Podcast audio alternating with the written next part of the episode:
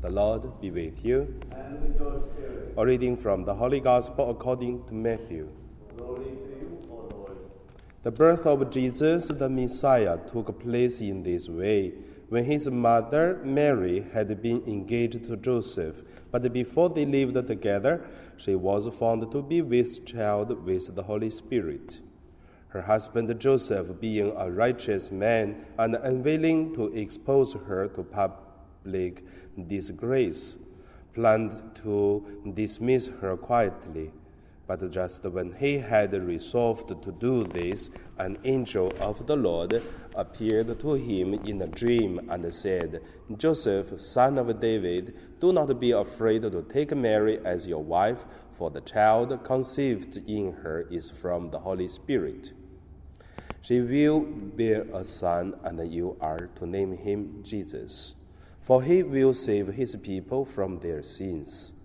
All this took place to fulfill what had been spoken by the Lord through the prophet.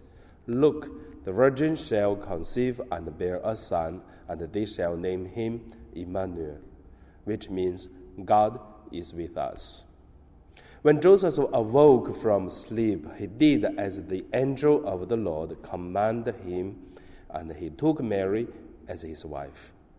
The Gospel of the Lord. Praise you, Lord Jesus Christ. So today, in my meditation, I would uh, name it uh, "The Lord is with us," because uh, in today's gospel we can see shall name him Emmanuel, which means God is with us. The first point I want to use today's the gospel's uh, original words to say. She was found to be with child from the Holy Spirit. As the first point. Today, when we look at the gospel about uh, Mary pregnant uh, because of the Holy Spirit, we just feel, wow, good. But I would say, 2,000 years ago, when Mary was um,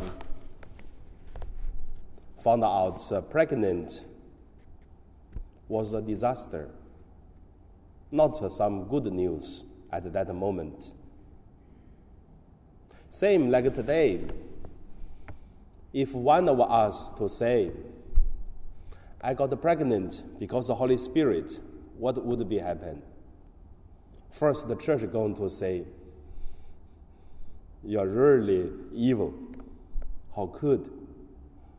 Second, the people may say you're crazy.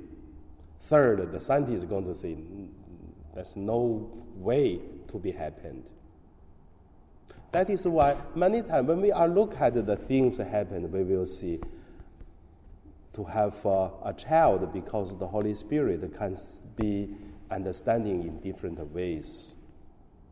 But however, in the beginning and also in today, pregnant because the Holy Spirit can be a really a trouble, but also can be a good news. Like a, a man to hear another woman to say, I'm pregnant, can be a really good news. But for some men, it is really a bad news. Maybe shock him. So, for us, if we look at our life journey, sometimes because the life we have it quite a suffer that is why we have to live with the suffering like the pregnant. If you read the gospels you will see jesus say one day jesus said one day there will be the earthquake famine and then the fake prophets. So you have to run away to the wild place but at that time, the pregnant people who are troubled. So if you read that part of the gospel, you will see why Jesus said the pregnant people got uh, troubled. Because they have to carry burdens, carry something heavily, things. Not only carry the child, like one person, if you have something You have to carry. You cannot walk freely. You cannot uh, doing things uh, easily because the things we carried. Each of us, we carried our history, our life before. So we consider because of that, that is why we made some decisions uh, and then to do something and make us uh, life today. It was a disaster. But also through the faith of our eyes, the eye of faith, we also can look at the same thing again. We will see, wow, it is the Holy Spirit that give us such suffer and this burden or this problem. So that because the problem we have, and today we are so mature, so strong. So that's the first point I want to say. The same thing happened for the people who have faith, who has no faith, can be trouble, can be a gift. So what is the things make your life changed differently until today? The second point also I want to use the original verse from today's gospel to say, the angel of the Lord appeared to him in a dream. Let's talk about Joseph. When we are troubled, do you still remember who is the angels appeared in your life so that uh, you your life changed? Your understanding things different and also make your trouble become a gift of life. I believe there are, or there is, or there was an angel come into our life. And for some people, even not one angel, but many angels in our life. For Joseph, we can see because the angel come to Joseph because Joseph wants to do one thing. He want to planned to dismiss her quietly because the angel come and then he continue with Mary and then to carry the responsibilities of uh, protection and also uh, uh, taking care of the Holy Family. So that's the angels come to Joseph's life. The third point I want to also to take one verse from today's gospel to say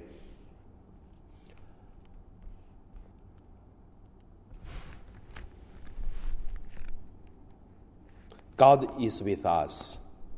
Shall name him Emmanuel, which means God is with us. God it is with us, not when we are holy, God is with us. When we were pregnant by the Holy Spirit, we will consider trouble. That time, God is with us. When we are notice, whoa, that is the Holy Spirit's gift given to us, God is with us. And then when the angel come to our life to change our life, and that time God is with us. When we are now living in chaos, we don't know what is the things we are going to do, what is the future, we don't know, but uh, still God is with us. Because God is with us all the time. That is also uh, the words I like in Philippines I learned. God is good, all the time. So if you separate these two words together, I mean, separate these two uh, sentences, don't make one. God is good. We consider God is good sometimes. This why sometimes I don't feel good. God is good. Where is God when I'm suffering? But put another words all the time, it make quite big difference. So last point I want to say is Look at how did Joseph did. Joseph said, Joseph awoke, awoke from the sleep. He did as the angel of the Lord commanded him. So I would say, in today's world, we are so easy to influence by the people. People will say, look at that priest. I will not go to that parish. And look at that uh, uh, leader of the church. Or look at that teacher. So I will never attending this catechism class uh, because of uh, someone in that church. I will never go there. So we are so easy to, to influence by someone. But at here, what Joseph say? Joseph did what God commanded. So we do God command us. Not easy, I tell you, really not easy, because sometimes we are so easy to influence by others, but ignore the God command. So hopefully this Christmas, before the Christmas preparation, give us uh, grace to do the will of God. So because God is with us. And now we pray.